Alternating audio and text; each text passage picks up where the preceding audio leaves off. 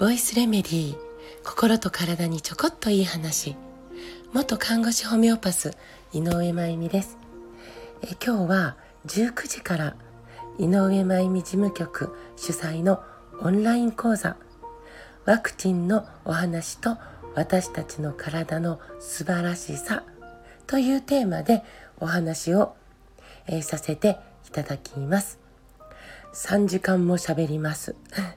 途中休憩入れますけれど3時間です。どこかを削ろうかとか思うんですけど、えー、削る場所が見つからないんです。私にとってはもうそれでもね3時間でも伝えきれないんですけれども、えー、その中でどうしてもお伝えしたいことを、えー、お話しさせていただくんです。で3部構成です、えー、まずは私たちの体の仕組みそしてワクチンそして最後に私たちにできる対策です。これ22年前からこの、えー、講座をしてます。内容はねかなり変わってきてますし、まあ、今回も新しい情報を入れて作って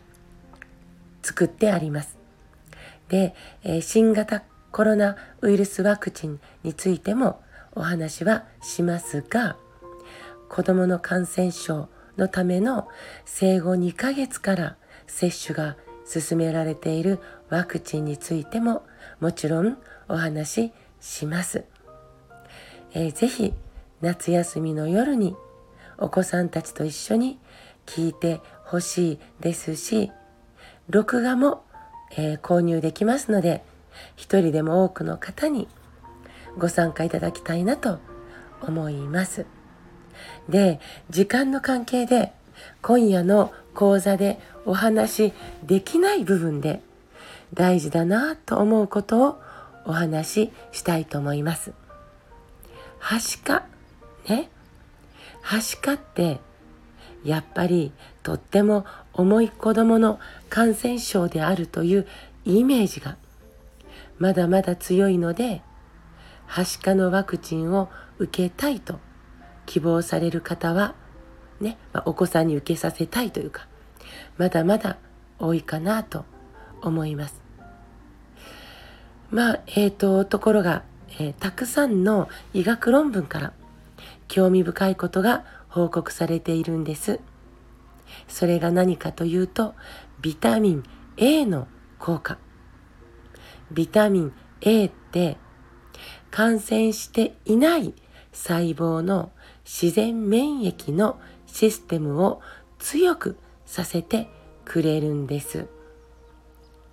だからある細胞に感染したはしかウイルスが別のまだ感染していない、えー、細胞の方に、えー、感染させないようにできるんですね。はしかウイルスを。ビタミン A が。だから感染細胞の中ではしかのウイルスが増殖していくというのを防ぐことができるんです。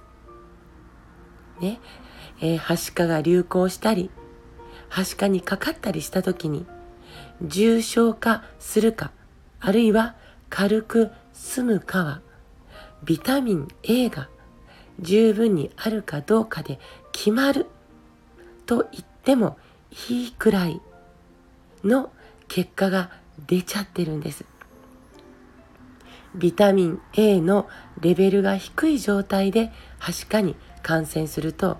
死亡率が高くなるということが現代の医学論文でも報告されているんです。反対にはしかになってビタミン A が足りていたりビタミン A の投与を行うと死亡率を引き下げるだけでなくて他の感染症に感染したり入院したりする可能性まで下げてくれることも分かっているんです。はしかってね、はしかウイルスの、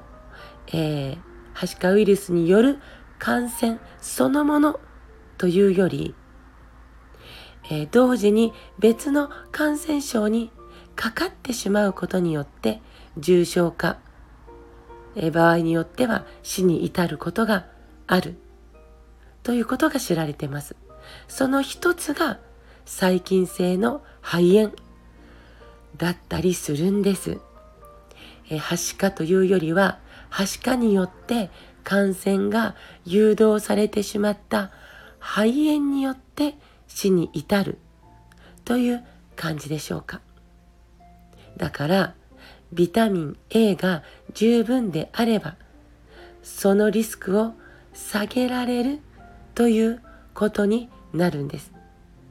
こんな報告もありますよ。はしかで入院している患者さんに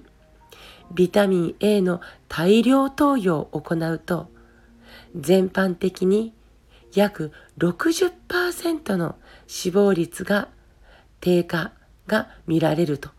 乳幼児に限っては約90%も死亡率が低下するっていうんです。しかもそのビタミン A は母乳にたくさん含まれているんですね。生まれた時からお母さんから抗体を分けてもらったりビタミン A を母乳からしっかりと提供されたりしてはしかにかかっても守られるように仕組まれているんですよね自然という形では何が言いたいかというと感染症を防ぐ方法かかっても重症化しない方法はワクチン一択ではないですよということです。とにかく土台は栄養状態。まずはここだよってことをやっぱりしっかりと分かっておくことが大事かなと思います。ぜひ今夜19時からのオンラインご参加お待ちしています。お申し込みは井上真由美事務局のメールの方までご連絡お願いします。コメント欄に、